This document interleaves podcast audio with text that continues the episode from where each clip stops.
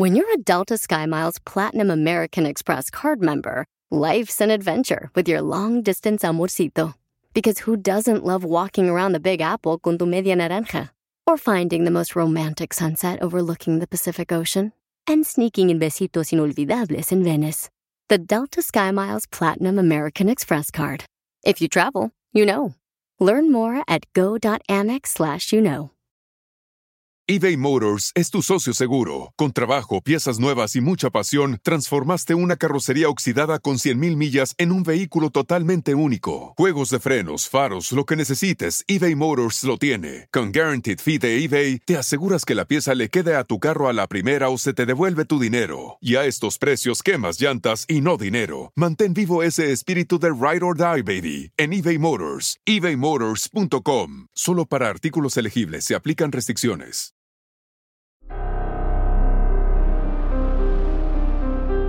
En Código Misterio encontrarás temas relacionados con energías, cuarzos, sanaciones, meditación, ovnis, fantasmas, pirámides, misterios inexplicables, culturas antiguas y continentes desaparecidos. Pero también nos remontaremos al conocimiento de nuestros ancestros para vivir una vida más sencilla pero plena. Bienvenidos.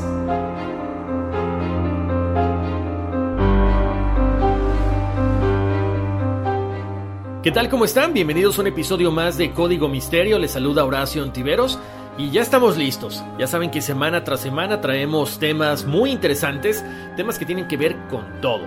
Desde ovnis, apariciones, eh, algunas teorías conspirativas y siempre aderezamos todos los temas con algunas fotografías, pues para que sea mucho más fácil digerir todo esto que vamos platicando, ¿no? Ya saben, en redes sociales estamos como Código Misterio, Facebook e Instagram. Para la gente que nos quiera escribir a nuestro correo electrónico, ahí les va de nuevo, es contacto arroba código misterio y bueno, pues gracias, gracias por estar siempre acompañándome. También les quiero recordar que si ustedes tienen por ahí eh, alguna duda, alguna sugerencia, nos pueden escribir al correo electrónico. Si quieren alguna recomendación de un libro, también nos pueden escribir. Y los libros que yo recomiendo, el tarot, eh, los cuarzos, las lámparas de sal, todo, todo lo que hablamos acá y en todos los proyectos que estoy, como todos por el NES, eh, All for NES Toda esa información la pueden encontrar en mi página personal. Está en horacioontiveros.com. Ya saben que eh, no hay ningún problema porque la tienda que tenemos ahí va directamente con Amazon. Entonces todas sus compras están seguras, eh, su información está completamente segura, así que compren con la tranquilidad de que no va a pasar nada. Ahora sí, vamos a entrar de lleno con el tema que eh, nos interesa esta semana. Les cuento. Eh, la semana anterior estábamos platicando acerca del misterio de la Antártida y yo les comentaba, bueno, acerca de estas sociedades secretas alemanas que, bueno, eh, obtuvieron a través de los mediums esta, esta información de cómo crear estas naves muy parecidas a los ovnis o a los UFOs y también cómo creían ellos a través de estas sociedades secretas que los alemanes eran descendientes de los Atlantes o de la gente de la Atlántida. Entonces, hablábamos de una sociedad en particular que se llama la Anenerve. Entonces, yo les comentaba que teníamos que platicar en otro episodio la importancia de este símbolo nazi. ¿Por qué es muy importante? Porque, bueno, actualmente, a partir de la Segunda Guerra Mundial, se le relaciona con todo lo que tiene que ver con el holocausto, con Hitler, con los alemanes, o sea, una, una connotación muy negativa. Pero cuando estaba investigando el tema anterior me di cuenta que no siempre ha sido así. Por eso decidí luego, luego, inmediatamente después del otro tema, hacer este. Así que los invito a que se queden. Si no han escuchado el tema anterior del misterio de la Antártida, vayan, escuchen aquel y luego se vienen para acá con el de la svástica y su verdadero significado. Es verdaderamente alucinante porque no sé si a ustedes les pase, pero eh, cuando tú ves un símbolo que es algo como una connotación negativa, siempre como que nos pone en defensa, nos pone en alerta y dices, wow, o sea, aquí yo no me meto, sobre todo cuando no entendemos bien exactamente cuál es la, eh, la dinámica o, o la, el significado verdadero detrás de todo esto, ¿no? Entonces, Vamos a platicar un poquito nada más para, recapitular lo que yo les había comentado en el capítulo anterior. Yo les comentaba la vez pasada de estas dos sociedades secretas, la sociedad secreta de Thule y la Annenerbe. Entonces, la Annenerbe estaba dirigida por Himmler. Himmler fue líder de las temibles SS del partido nazi entre 1929 a 1945. Él eh, tuvo esta, ¿cómo les diré? Esta ideología, por supuesto, de que, bueno, tenían que ganar la Segunda Guerra Mundial, de que ellos eran una raza superior, al igual que lo pensaba Hitler. Entonces, por eso adoptan esta famosa svástica o suástica, pero es importante ahora sí entender qué es esto. Pero bueno, a ver, entendamos una cosa. Yo les comentaba, esta sociedad secreta de Annenerbe en sí significa el legado de nuestros ancestros. Ellos tenían dentro de la sociedad especialistas en ciencias ocultas, mediums, la gente más preparada para poder tener ventaja sobre otras naciones, ¿ok? Ellos se basaban en que aparentemente en el pasado había una raza que tuvo acceso a todo el conocimiento del universo. Por lo tanto, ellos querían revivir a esa raza superior y que aparentemente pues eran los alemanes. Entonces, al ser ellos una raza superior, tenían que conquistar y controlar al mundo, porque decían que venían directamente como descendencia de la gente de la Atlántida que ellos habían tenido todo el acceso a la tecnología atlante, entre ellos naves, barcos, eh, barcos que se movían con una fuerza desconocida. Entonces, ¿qué es lo que decían ellos? Nosotros somos los descendientes, nosotros somos los herederos de todo este conocimiento. Por eso buscaban la lanza sagrada con la cual le fue abierto el costado a Jesús cuando estaba crucificado, y también el santo grial. Hay que recordar, Hitler conoció la leyenda de la lanza sagrada antes de la Primera Guerra Mundial. Esta lanza estaba conservada en el Museo de Vietnam y para 1938 ya estaba en poder de Alemania, ¿ok? Lo único que estaban buscando ahora ellos era el poder del Santo Grial. ¿Por qué? Porque aparentemente cuando ellos tuvieran estas dos cosas, bueno, podrían controlar al mundo. Ahora, ¿por qué estamos hablando de la esvástica? La esvástica es algo bien interesante. De hecho, vayan a ver las fotos que están en redes sociales, Facebook e Instagram de Código Misterio. Tiene una connotación completamente diferente a la que nosotros hemos entendido. ¿Por qué? Porque el diseño de la esvástica se remonta, chéquense nada más, al siglo V antes de Cristo y está relacionada con el hinduismo y con la adoración del dios Vishnu. Esta esvástica es un símbolo de paz milenario. De hecho, etimológicamente, el origen de la esvástica proviene del idioma sánscrito nepalí. Más o menos esto nos da una pista por dónde viene la forma del diseño, que no tiene nada que ver con el que, bueno, adopta el partido nazi como símbolo o como elemento de poder, ¿ok? Fíjense nada más cómo son las cosas, para que vean la connotación tan positiva que existía de la esvástica hace mucho tiempo. Ustedes saben que, bueno, en el 2020 se iba a llevar a cabo los Juegos Olímpicos de Tokio. Se posponen hasta el 2021, todavía no se sabe si se van a llevar a cabo o no, pero la esvástica ha sido tan mal interpretada que incluso para evitar malos entendidos, la organización de los Juegos Olímpicos de Tokio 2020 ha llegado a proponer cambiar esta simbología utilizada en los mapas. ¿Por qué? Porque cuando lleguen los turistas extranjeros a la celebración de este evento deportivo tan importante que es cada cuatro años y llegan millones de personas, no quieren confusiones al reconocer este símbolo asociado con el nazismo como una cuestión negativa, a pesar de que tenga todas estas cosas tan positivas que les he estado comentando, Japón dice preferimos invertir más dinero y cambiar toda esta simbología a que la gente se vaya con un muy mal sabor de boca. Pero bueno, sigamos con esto. Para los bisnuistas, este símbolo de la esvástica está eternamente dibujado en las cuatro manos del dios Vishnu. Posteriormente, este mismo símbolo cambia de religión en religión, va pasando por la India, va pasando al budismo y va pasando al jainismo. Esta vinculación con el budismo es el motivo por el cual ha sido abrazado por grandes personalidades. De hecho, Uno de los más famosos es el escritor británico Rudyard Kipling. No sé si les venga el nombre a la mente. A mí la verdad no me sonaba mucho hasta que empecé a investigar.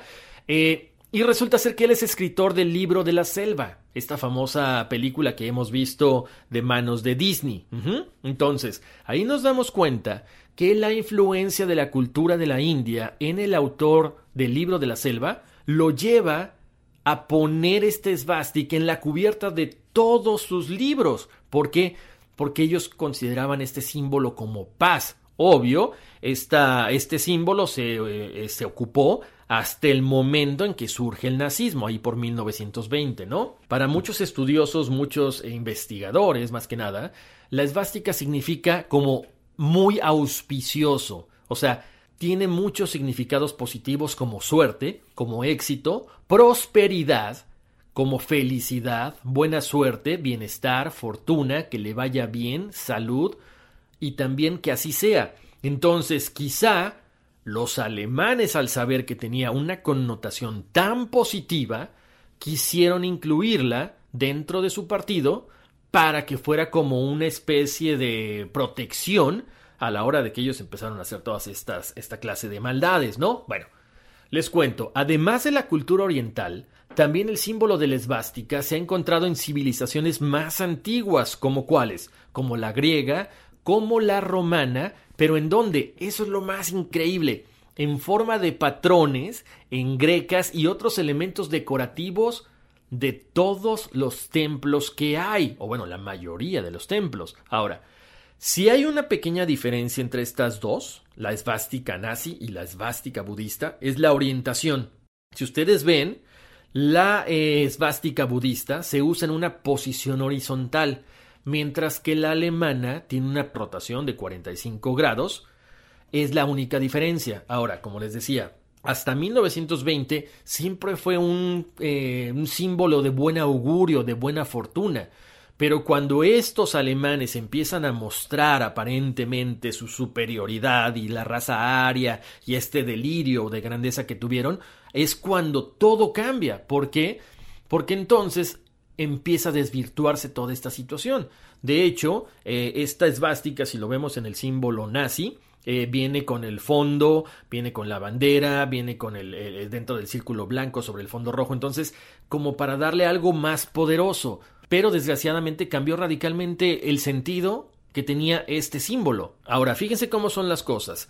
En un libro que se llama La esvástica y los símbolos del odio, Stephen Heller eh, este estudioso que investiga todo lo que pasa con la esvástica y con algunos otros símbolos, nos dice, esto fue completamente desvirtuado. ¿Por qué?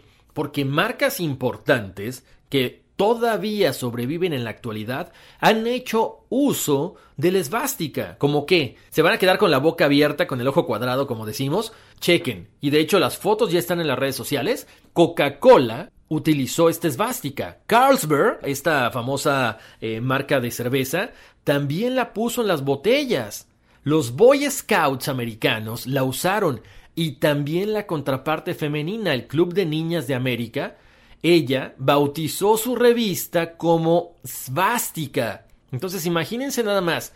De hecho, mandaban insignias de este símbolo a todos los jóvenes lectores como premio por vender copias de la revista. Así lo explica Steven Heller, el autor del libro que les decía, La esvástica y los símbolos del odio, para que vean nada más cómo, cómo fue cambiando con el tiempo esta, esta situación, ¿no? Además, para Steven Heller, esta esvástica nazi era como algo que provocaba emociones profundas en todas partes. Ellos arman un diseño primero, luego lo van eh, mezclando con el símbolo de orgullo nacional, con la marca registrada de, de, maldad que eh, precedía a Hitler, y es cuando se vuelve una cuestión negativa. Eh, les cuento también, hay otras culturas además que han hecho uso de este símbolo como un icono de paz, como les decía, la cultura japonesa, por ejemplo, el budismo. O sea, el budismo es una religión que en el mundo profesan más de 46 millones de personas. De ahí que esta esvástica nipona sea un símbolo que se usa como iconografía del país. Como les decía, se han encontrado esvásticas en objetos de más de 15.000 años de antigüedad en la zona que actualmente es Ucrania. Se cree que el nombre viene del sánscrito svástica, que significa buena suerte o buena fortuna, y que se utilizaba en la zona euroasiática, ¿ok? Esta parte de la frontera entre Europa y Asia. Con el paso del tiempo, la esvástica ha sido adoptada no por una, dos, tres, por muchas culturas, especialmente en las que se encuentran en la cuenca del río Indo, donde estamos hablando donde está el hinduismo, el budismo y el jainismo como símbolo de buena fortuna. Sin embargo, esto no es algo propio de la India, este emblema no es eh, solamente de la India o del sudeste asiático. Los griegos lo utilizaban para decorar, para ponerlos en los templos, para algunas construcciones, incluso también se han encontrado grabados con esta svástica o cruz gamada, como le llaman algunos, en ornamentos culturales precolombinos aquí, en América. Al igual que la costa mediterránea, también se han encontrado esvásticas en objetos por toda la región oriental de Europa. Para entender un poco cómo acabó este símbolo de buena fortuna convertido en algo tan oscuro, tan negativo, hay que irnos a principios del siglo XIX. Durante todos estos años, recuerden, había muchas excavaciones arqueológicas por todo el mundo. Había muchos europeos que estaban tratando de descubrir el origen de las civilizaciones perdidas en la historia, por lo tanto empezaron a hacer excavaciones en yacimientos de culturas como las indoasiáticas y ahí se descubrieron muchos objetos que tenían esta esvástica grabada, por lo que estos arqueólogos, esta gente, importan los símbolos, importan estas tradiciones a las culturas europeas de aquella época, por lo tanto, es cuando la esvástica empieza a usarse en muchos ambientes culturales como que como un símbolo de buena suerte. Interesante, ¿no? Ahora, cuando llega la esvástica a Europa, ahí empiezan también algunos problemas porque los nacionalismos estaban a flor de piel. De hecho, pues ¿cuál es el más fuerte? El de Alemania. Durante el siglo XIX, muchas corrientes nacionalistas empiezan a desarrollar una teoría basada, chiquen nada más, eh, dicen por ahí, el que busca encuentra, ¿no? Estas teorías estaban basadas en que había mucha similitud entre el idioma alemán y el sánscrito, por lo que ellos deducen, ah, ¿sabes qué pasa? Algunas culturas de la zona del río Indo y la cultura alemana seguramente tenían conexión. Luego, empiezan a descubrir objetos de tribus nómadas arias en excavaciones arqueológicas que tenían esvásticas grabadas en ellos. De este modo, pues empieza a ser cada vez más grande la creencia de que efectivamente había existido una raza originaria de la región de Eurasia, o sea, la parte de la frontera entre Europa y Asia, por lo tanto la llamaron raza aria. Entonces estos nacionalistas alemanes dijeron, ¿sabes qué? Ahí está toda la prueba de que descendemos de una raza superior, una raza que además usaba como símbolo la esvástica. O sea, lo fueron acomodando de tal forma que hicieron un autolavado de cerebro para creerse todo esto, ¿no? Posteriormente, ya para principios de los años 30, los alemanes que estaban arriba en el poder, Hitler, Göring, Goebbels y Hess, ellos eh, empiezan a adoptar este símbolo de la esvástica como ya como una cuestión de pureza aria, de raza, de una superioridad. Y ya es cuando finalmente ellos lo adoptan como suyo. La cruz gamada no solamente era algo muy fácil de asociar con este pasado ario de los nacionalistas que creían que descendían de toda esta gente poderosa y de esta raza superior, por lo tanto, es cuando se le integran algunos elementos al símbolo nazi, como cuál, como el rojo el rojo que daba la idea social de movimiento, el blanco la idea nacionalista tan eh, peculiar entre todos ellos, la esvástica, por supuesto, la misión de luchar por la victoria del hombre ario y además también luchar por el triunfo de la idea del trabajo productivo. ¿Qué pasó? A partir de este momento, la pasa de ser un símbolo universal positivo, de luz, de buena suerte, de prosperidad, a algo negativo como es representar al partido nazi. Sin embargo, bueno, como hay gente que ha estudiado, investigadores que se han dedicado a buscar, escudriñar todos estos elementos positivos, sí, Ha habido muchos movimientos que tratan de reivindicar la historia de este símbolo, que trabajan por darle su real significado. Estos movimientos van desde la India, van hasta América, han pasado por Japón. El problema es que desgraciadamente esto que pasó con los alemanes, el holocausto y demás, ha sido más fuerte que no se ha podido reivindicar esta imagen tan positiva, milenaria, que tiene la esvástica. Ahora les quiero contar algo, fíjense nada más. Eh, hay una figura, hay una estatua muy importante que de hecho fue llevada a Alemania porque este Buda que se encontró eh, en 1938 en el Tíbet por el científico alemán Ernst Schaffer, eh, bueno, él lo encuentra y cuando lo ve detalladamente se da cuenta de que está tallado en un meteorito, pero además tiene una esvástica en el pecho. Esto da también pie a que, bueno, se sigan alimentando las teorías de que la raza aria proviene de la Atlántida, de que son personas especiales, de que han sido tocados por la mano de Dios, y eso también le da muchas herramientas a Himmler para decir que la raza aria se originó en el Tíbet y por eso es que deciden tratar de investigar qué otras cosas hay aparte de este Buda tallado en meteorito, qué otros objetos hay que ellos puedan usar. Es importante recalcar lo que significan los meteoritos para muchas culturas. Por ejemplo, aquí en, en, América del Norte hay una pieza que se llama Meteorito Willamette que es sagrada para algunos nativos norteamericanos. Y no podemos olvidar que la daga de Tutankamón, que fue descubierta en 1925, mientras se hacía la excavación de la tumba, esta daga que es de 30 centímetros de largo, su hoja de hierro está montada en un mango de oro. Cuando se analizó con rayos X, se determinó que la hoja está hecha de hierro mezclado con rastros de níquel y cobalto, o sea que ¿qué? Está hecho de un meteorito de hierro. Entonces, todas estas cosas son muy extrañas, muy interesantes a la vez. Ahora, ¿qué más les puedo decir de todo esto? Es que es increíble. Vayan a ver las fotos de las redes sociales de Código Misterio. O sea, todo lo que hemos encontrado de lo que aparece en estas, en estas culturas europeas es increíble, ¿no? Las grecas que usan, todos los adornos que usan los europeos con la esvástica cuando se tenía un buen concepto de ella. De hecho, como les decía, o sea, yo creo que muchos arquitectos con el boom de estas eh, excavaciones los empezaron a usar, pero no se dieron cuenta eh, qué significaba. ¿Por qué? Porque encontramos las esvásticas en iglesias, edificios del gobierno, estaciones de trenes, y no había ningún problema. Como les decía, fue a raíz de 1920 más o menos cuando la esvástica empieza a tener una connotación completamente diferente a la que tenían. Bueno, otro de los ejemplos que les quiero mencionar es esta placa que está ubicada en un edificio de, en el centro de Londres, en un lugar de reuniones hindús. De hecho, el director del Centro de Estudios Hindúes de la Universidad de Oxford, que se llama Shaunaka Rishi Das, él dice, cuando los occidentales ven la esvástica, ven a la Alemania nazi, pero no podemos hacer que cambie este concepto con ellos.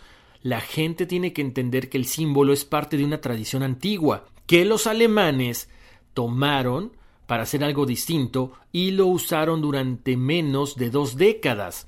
Por lo tanto, es una mala reputación, pero estamos a tiempo de cambiar el concepto de la gente. Y continúa con el relato este director del Centro de Estudios Hindúes de la Universidad de Oxford y dice, yo viví en una casa en Belfast, en Irlanda del Norte, que tenía una esvástica en el suelo del baño. No había problema. De alguna manera había sobrevivido el hecho que los oficiales estadounidenses habían vivido ahí durante la guerra de los nazis. De hecho, el hijo del hombre que construyó la casa era un arquitecto muy reconocido y le dijo que era un símbolo celta. O sea, para que veamos que ya no solamente tiene que ver con la parte eh, asiática, sino también con la parte europea. Esa casa con el tiempo se convirtió en un templo Krishna. Bueno, como les decía, a pesar de que no es nada raro encontrar una sola esvástica como decoración, la encontramos en muchos lugares en Inglaterra. Son patrones que se repiten. Están en edificios, están en muros, están en pisos a lo largo y ancho de las Islas Británicas. De hecho, una sucursal del banco NatWest tiene dos esvásticas en el piso. En el 2006 le solicitaron que las removieran La respuesta fue que el edificio había sido construido en 1927 y ese símbolo era de uso común en la arquitectura. Ahora, otra cosa que también nos intriga, eh, que tiene que ver mucho con la naturaleza, es uno de los tesoros más preciados que existe.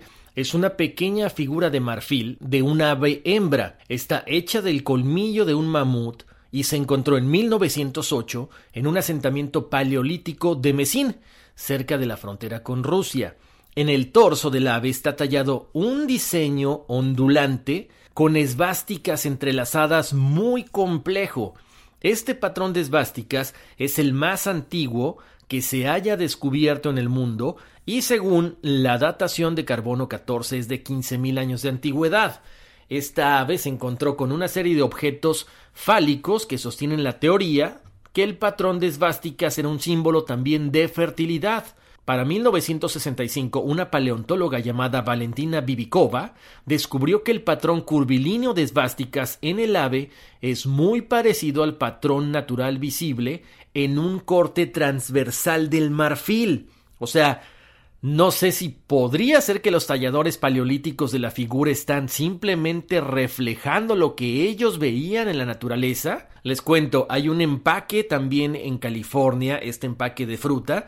No solamente tiene la esvástica como tal, sino el nombre es esvástica. Como les decía, las esvásticas simples empezaron a aparecer en la cultura neolítica vinca a través del sudeste europeo hace unos 7000 años, pero fue para la edad de bronce cuando se difundieron por todo el continente. De hecho, eh, hay varias ollas en una colección en un museo con esvásticas sencillas que datan de hace 4000 años. Obvio, como les decía hace rato, eh, es increíble que cuando los nazis ocuparon Kiev en la Segunda Guerra Mundial, vieron estas ollas y pensaron que por supuesto sus ancestros arios las habían creado, por eso se las llevan a Alemania. ¿Qué más les puedo decir? Bueno, hace rato les comentaba que también habían sido encontradas las esvásticas dentro de la cultura griega. Sí, efectivamente. O sea, las usaban en baldosas, en textiles, en figuras de barro. Incluso eh, hay unos textiles que eh, datan más o menos del siglo XII después de Cristo,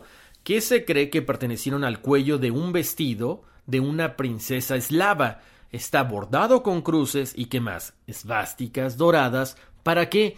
Para repeler el mal. Como les decía, no puede ser que dos décadas de mal uso de esta esvástica por parte de los alemanes den eh, o tiren eh, por la borda o a la basura todo este conocimiento milenario y la simbología que tiene la esvástica en muchas culturas. De hecho, hay un eh, movimiento que está tratando de recuperar el sentido original, el sentido positivo de todo esto. Hay un artista de tatuajes muy conocido en Copenhague, que se llama Peter Madsen.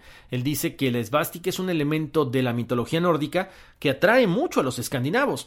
Él es uno de los fundadores de Aprenda a amar la así se llama este movimiento, que en un evento invitaron a mucha gente y dijeron, este es el verdadero significado de la esvástica, no lo que hizo Hitler, no lo que representa el abuso de poder y matanza, sino la esvástica nos sirve para alejar el mal, para atraer cosas buenas, por lo tanto debemos regresar este símbolo al mundo. Se está tratando de hacer, es algo muy complicado, pero bueno, poco a poco creemos como siempre que las cuestiones positivas irán venciendo al negativismo. Como les decía también, cuando llegan los nazis al poder en 1933, bueno, este tuvo enormes consecuencias, ¿no? En la mayor parte, por supuesto, trágicas, pero fue algo que cambió a nivel mundial. De hecho, incluso cambió también la simbología de los indios americanos. El origen de esta inesperada alteración fue muy contradictorio, ¿no? Sobre todo en la insignia militar del ejército norteamericano. Chequen nada más. El origen de esta inesperada alteración, pues vino a contradecir mucho la existencia de una insignia militar del ejército norteamericano. ¿Por qué? Porque se mostraba una esvástica.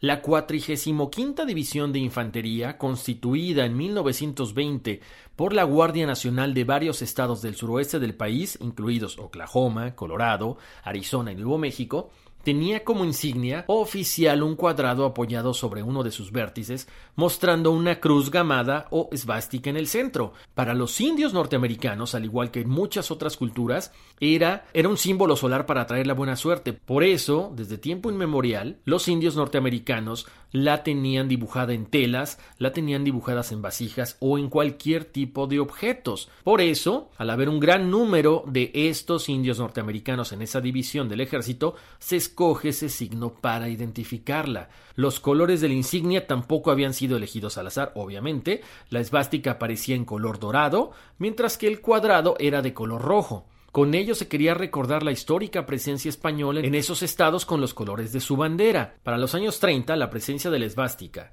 en el ejército norteamericano y la problemática que existía con Hitler, se decide hacer una petición para que pudieran modificar su insignia y quitarles esvástica. Esta solicitud, por supuesto, no fue bien acogida y los artesanos indios de todo el país firmaron peticiones para que se mantuviera el polémico símbolo, argumentando algo muy lógico que esta esvástica existía mucho tiempo antes de que los nazis irrumpieran en la historia. Aún así, las autoridades militares norteamericanas no dieron su brazo a torcer, decidieron modificar la insignia y a partir de entonces la esvástica se convirtió en un dibujo de un ave emplumada, que también es importante para los nativos porque es un animal sagrado, se respetaron los colores amarillo y rojo y a partir de entonces sus integrantes se les llama Thunderbirds. El hecho de que una división americana, imagínense, luciese esta esvástica durante el periodo de guerras, pues es una anécdota que siempre pasará a la historia. Posteriormente, una vez que terminó la Segunda Guerra Mundial, varios representantes de tribus norteamericanas, como los Navajo, los Apache, hicieron una declaración pública donde decían que renunciaban a la representación de la esvástica porque había sido usado en un mal concepto. De ser un símbolo de buena suerte se había convertido en un símbolo del mal, por lo tanto los nativos afirmaban Pese a que este signo ha simbolizado la amistad desde los tiempos de nuestros antepasados, recientemente ha sido denigrado por otra nación. Por lo tanto, resolvemos desde hoy y para siempre que nuestras tribus renuncien al uso de este emblema conocido como esvástica en la elaboración de mantas, cestos, vestidos y objetos artísticos.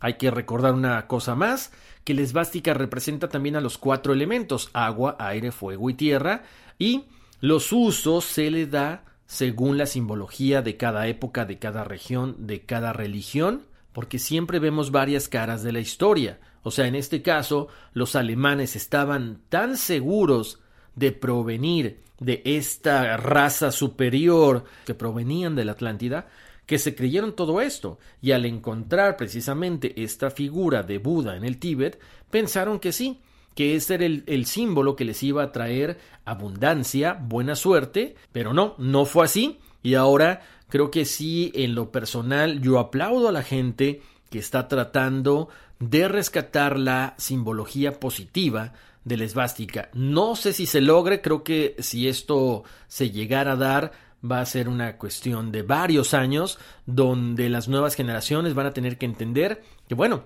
formó parte del pasado, pero ese pasado tenía algo todavía más, más atrás, donde era símbolo de buena, de buena fortuna. Bueno, como siempre les agradezco muchísimo su tiempo. No se olviden seguirnos en redes sociales, ver todas las fotos de todas las esvásticas que aparecían en eh, equipos de básquetbol, en mosaicos romanos, en Inglaterra. Es muy interesante todo esto porque incluso hasta decoraban algunas cosas de los obispos, de los papas. Entonces, si nos damos cuenta, simple y sencillamente fue un mal uso de un símbolo que significaba prosperidad. Ojalá en serio que algún día recupere esa imagen positiva. Bueno, síganos en redes sociales, Facebook e Instagram como Código Misterio. Si tienen alguna duda, me pueden escribir a contacto arroba Código Misterio. Pasen la voz, si pueden calificarme en todas las aplicaciones con cinco estrellitas, se los voy a agradecer infinitamente.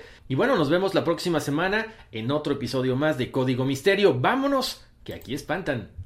It's your time. Join global thought leader, executive producer, and New York Times bestselling author T.D. Jakes and today's leading culture shifters for an experience unlike any other. At the 2024 International Leadership Summit, spiritual and business leaders can gain the practical tools they need to maximize their timing for success. With world class discussions, breakout sessions, and networking opportunities, this is where your dreams turn into reality. Timing is everything, and your time is now. March 21st through 23rd in Dallas, Texas. Register today at thisisils.org.